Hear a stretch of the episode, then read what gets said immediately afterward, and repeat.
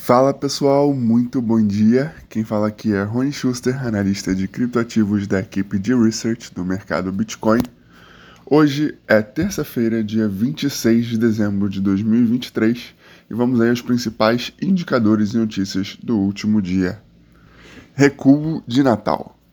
O Bitcoin recua cerca de 1,8% nas últimas 24 horas, sendo cotado a cerca de 42.500 dólares por unidade, enquanto que o Ether cai um pouquinho a mais, cerca de 2% no último dia, sendo negociado a 2.230 dólares por unidade.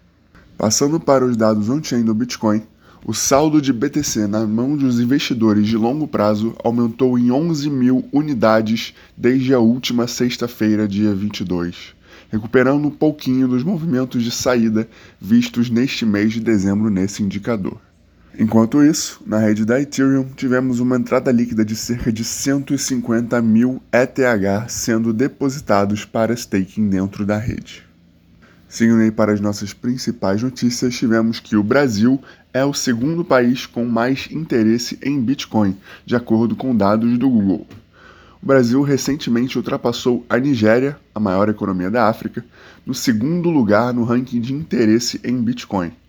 El Salvador, país da América Central, manteve a liderança, sendo o Brasil agora o próximo na fila e a Nigéria figurando em terceira posição, segundo dados do Google Trends. Os dados sugerem que, à medida que a popularidade do Bitcoin se expande no Brasil, os usuários de criptomoedas nigerianos estão cada vez mais dando preferências a stablecoins como o USDT ao invés do próprio Bitcoin.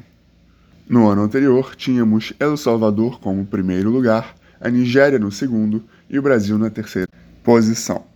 Em seguida, temos que os desenvolvedores da Ethereum miram janeiro para executar a primeira testnet na Dencun, os desenvolvedores da Ethereum estão preparando seu processo de testes para a próxima grande atualização da rede, o Dencun Fork. Um marco importante que é esperado para o início do próximo ano e adicionaria capacidade de armazenamento de dados dentro da rede por meio de um novo processo conhecido como Proto-Dunk Sharding. Na reunião quinzenal dos desenvolvedores, estes discutiram que estão visando a data de 17 de janeiro para a atualização ser executada na rede de testes da Gurley. Seguindo para a última notícia, temos que a SEC deve aprovar ETFs de Bitcoin à vista até o próximo dia 10 de janeiro de 2024. Empresas que possuem atualmente pedidos em análise pela Security Exchange Commission, a SEC, afirmaram que o regulador deverá liberar até o próximo dia 10 de janeiro o lançamento de fundos negociados em bolsa, os ETFs, à vista de Bitcoin. As informações foram reveladas pelo Fox Business, citando fontes anônimas ligadas a algumas das companhias que solicitaram a permissão para lançar este tipo de produto de investimento nos Estados Unidos.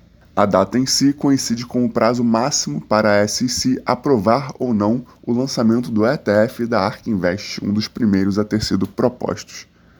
Essas foram as principais notícias do último dia. Muito obrigado e até amanhã.